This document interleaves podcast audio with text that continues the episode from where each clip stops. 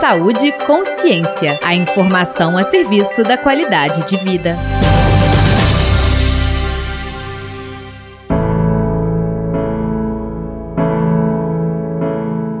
Olá! Entre 2011 e 2016, o Brasil perdeu quase 63 mil habitantes devido ao suicídio. Nesse mesmo período, mais de 48 mil atentaram contra a própria vida. Os dados são do Ministério da Saúde, divulgados em boletim de 2019. Os suicídios podem sim ser evitados por isso, é o tema de série especial do Saúde e Consciência que abre o mês dedicado à saúde mental. No programa de hoje, a repórter Letícia Pequim apresenta como está a situação durante a pandemia do coronavírus.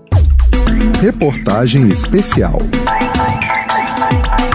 um artigo publicado no jornal of the American Medical Association Psychiatry alerta as ações para diminuir a infecção pelo coronavírus, como isolamento social, pode ter um efeito colateral importante, o aumento do risco de suicídio e avalia que ações de prevenção também devem ser prioridades de saúde pública. Nos Estados Unidos, a taxa de autoextermínio tem aumentado nos últimos 20 anos. No Brasil, são quase 12 mil suicídios por ano. No momento da pandemia, os cuidados devem ser redobrados. O psiquiatra, professor da Unifenas, colaborador e um dos autores do módulo de saúde mental do Nescom, Núcleo de Educação e Saúde Coletiva da Faculdade de Medicina da UFMG, Alexandre Pereira, explica por que esse momento é mais sensível. O que a gente observa, né, e a nossa preocupação em relação ao período da pandemia é que o confinamento pode trazer para algumas pessoas diversas dificuldades. Pensando primeiro naquelas pessoas que já tinham um transtorno psiquiátrico mais severo e por conta da pandemia, por exemplo, ficaram sem atendimento à saúde, né, ou tiveram dificuldade de acessar, por exemplo, o sistema de saúde. Outro ponto seria ah, o próprio efeito direto dos aspectos restritivos né, da pandemia, seja pela necessidade de isolamento social, ou mesmo por perdas que a pessoa pode ter tido nesse período, né, isso pode ter gerado mais mais sofrimento psíquico. E se eu estou trabalhando com a população que já tem um adoecimento mental, então pode ser um impacto a mais. Por isso, é fundamental que pessoas próximas fiquem atentas a possíveis falas e ações que indiquem ideação suicida, especialmente se a pessoa já tiver algum transtorno mental, problema com álcool e drogas e principalmente se já tiver tentado suicídio anteriormente. Nesse caso, a chance de concretização do suicídio é de 100 vezes maior em relação a quem quem nunca tentou. O professor Alexandre sinaliza o que deve ser observado. Quem está convivendo junto nesse período, eu acho que tem que ficar muito atento uns aos outros, né? É, ter um pouco mais de paciência, tranquilidade, um pouco mais de equilíbrio, né? Na conversa com a pessoa que está mais próxima de você e a atenção no sentido das atitudes e das falas que as pessoas passam a desenvolver nesse período. Então, acho que mudanças importantes de comportamento devem ser notificadas, que as pessoas têm que estar atentas às pessoas mais próximas próximas, se elas estão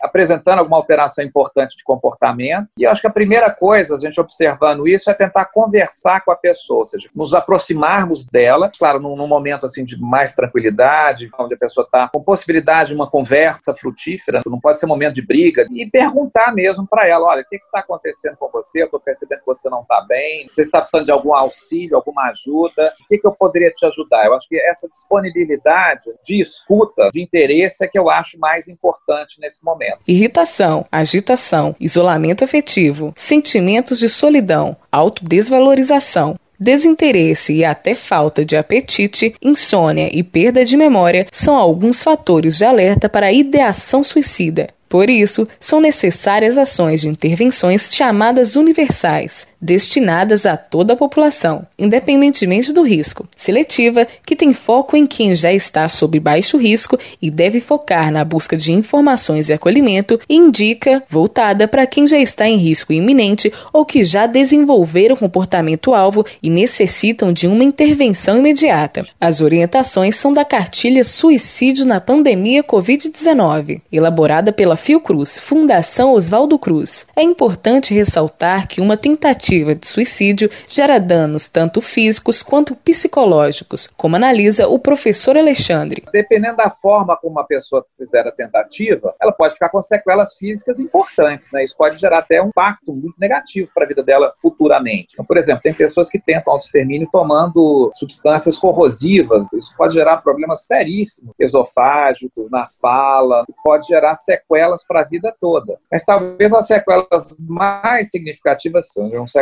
emocionais. É sempre um episódio muito marcante, há uma dificuldade de conviver com as pessoas, vão ficar sempre ou desconfiadas ou sempre achando que ela pode tentar novamente. Isso pode ser, às vezes, até um, um elemento discriminatório. Para a pessoa também, em geral, é um fardo, é uma dificuldade, às vezes, lidar com essas tentativas e como que ela vai, de alguma maneira, elaborar esse processo é, de tentativa. Essas pessoas, eu acho que precisam ficar em acompanhamento, muitas vezes em acompanhamento psicológico, para elaborar melhor essas dificuldades. É muito importante que, além do tratamento de recuperação física, ela possa ter um espaço de tratamento psicológico. Em caso de comportamento suicida ou automutilação, acione o SAMU, Serviço de Atendimento Móvel de Urgência, pelo número 192 ou leve para um atendimento de urgência hospitalar. Letícia Pequim para o Saúde e Consciência.